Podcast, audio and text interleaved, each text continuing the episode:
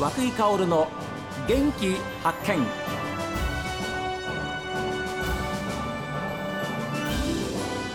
おはようございます。和久井薫です。和久井薫の元気発見。一日の始まりは私が発見した北海道の元気な人と出会っていただきます。今週はヘルプマークの話題を皆様にご紹介します。えー、これはですね支援や配慮を必要とする方が持つことで、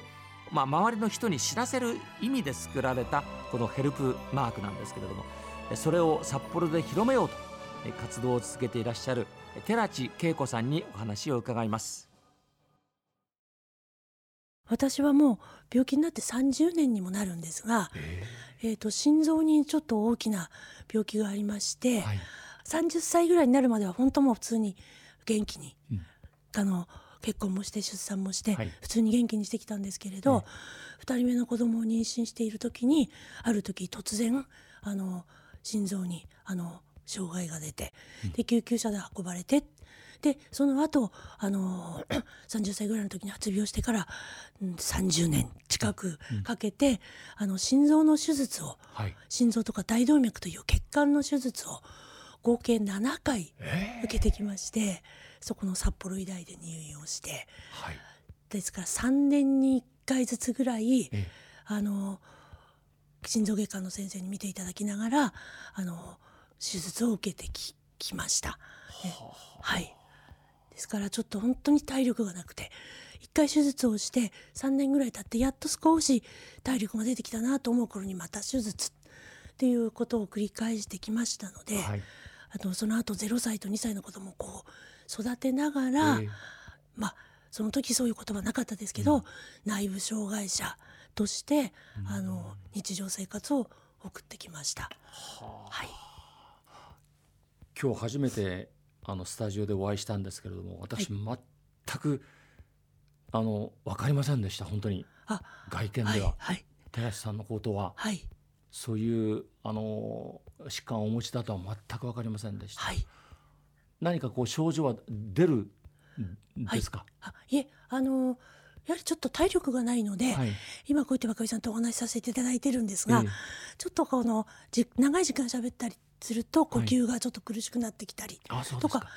咳き込んだりっていうことはありますが、えー、普段日常生活をしていてあの突然発作が起きてしゃがみ込んで動けないとか、うん、そういうことはないです。ごく普通に家事をして、はい、あの生活をしています。そうですか。はい。例えばですね、あのヘルプマークをつけていて、実際にそのヘルプマークが役立ったという事例というかですね、はい、こう具体的なお話なんかは、はい、やっぱりまずあの乗り物に乗った場合のことが多いですけれども、はい、あのやはりそれまでずっと地下鉄でもバスでもあの障害者優先席っていうのがあ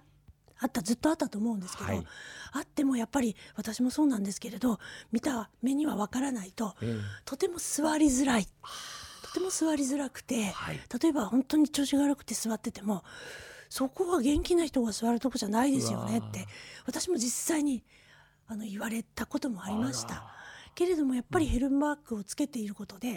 なんか自分でもちょっとあのせっこいかなと思うんですけどはっきりこうヘルマークが見えるように、ええ、見えるようにこうバッグなんかのも上でもバッグの上にも見えるようにして座っていると、はい、別にどなたにも何も言われないっていうこともありますし、え、逆に立っていて、うん、あのずっと結構向こう側の席からヘルプマークを見つけて「お座りになりますか?」って声をかけていただいたこともありますし。はいそういう時にお声かけはさせていただいていいわけですもんね。はい。もちろんもちろん構わないと思います。で逆に私も、はい、そうやって声かけてせっかく声かけていただいても、はい、本当にすぐ次の駅で降りるっていうような時もありますので、ね、そうすると、うん、あありがとうございます、うん、でも次で降りるんです、はい、と言ってあのそのままあの席譲っていただかないで立ってたまんまっていうこともあったりえこともありますので。えーでも次の駅で降りるんですけど、はい、ほんの一瞬でもいいじゃないですか。そうです。本当にありがたい。うん、一瞬座ることによって落ち着いたり、はい、次の駅で降りるんですけども、はい、じゃあ座らせてもらいますっていう気持ちがあれば、はい、それで十分だと思いますね。はい、えー、ありがとうございました。って人をおっしゃって降りられるんだと思いますけれども、例えば乗り物だけじゃなくて、例えばスーパーとか商業施設とか、駅とか、はい、そういう人が集まるところなんかでもそういうことありますよね。あの本当これは見かけたことなんですけれど、はい、あのコロナがすごく流行ってきた2019年ですか、うん、20年ぐらいですか、はい、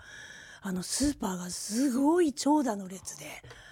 あの買い物をされる方がたくさんいて。でその時にあのヘルプマークをつけているちょっと高齢の方が、はい、あの荷物持ってこう立ってたら、あの若い方があの「前行きますか?」って声をかけてる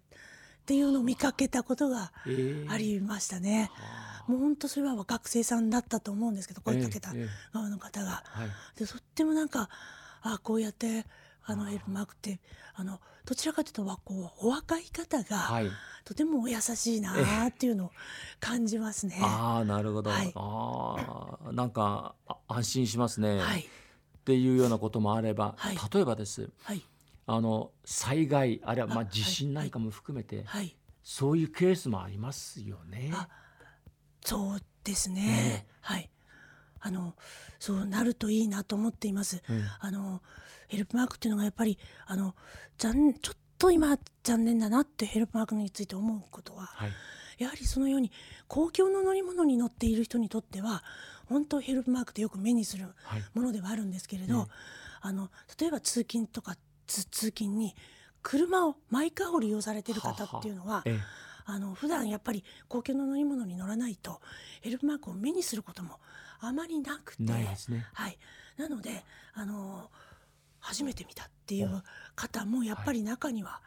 あの何回かその講演させていただいた時にも全然知らなかったですと、うん、あの全然あの地下鉄乗らないんでっておっしゃってる方もいたので、はい、例えば今後札幌市でもっていうか大きな災害があった時に、はい、皆さんがこうみんな避難所に行ったような時にでも、はい、ヘルプマークをつけて例えばいろんな方がいる中でヘルプマークをつけている方を見た時に、うん、あのヘルプマークって全くご存じない方がいたとしたら、はい、なんだその赤いマークっていうふうにならなければいいなという思いは、もっともっと知れ渡っていけばいいなっていうふうには思っています。そうですね、はい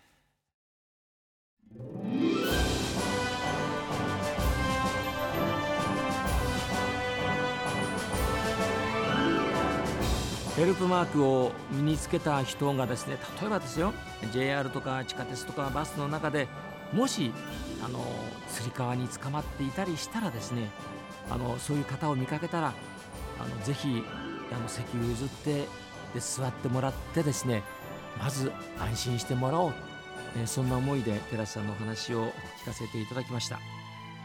さあ皆さんからのメッセージはこちらです。元気アットマーク STV.jp genki アットマーク STV.jp ファックスは0112027290おはがきの方は郵便番号060-8705 STV ラジオ和久井薫の元気発見までです。この後は北海道ライブ朝耳です。今日も一日健やかにお過ごしください。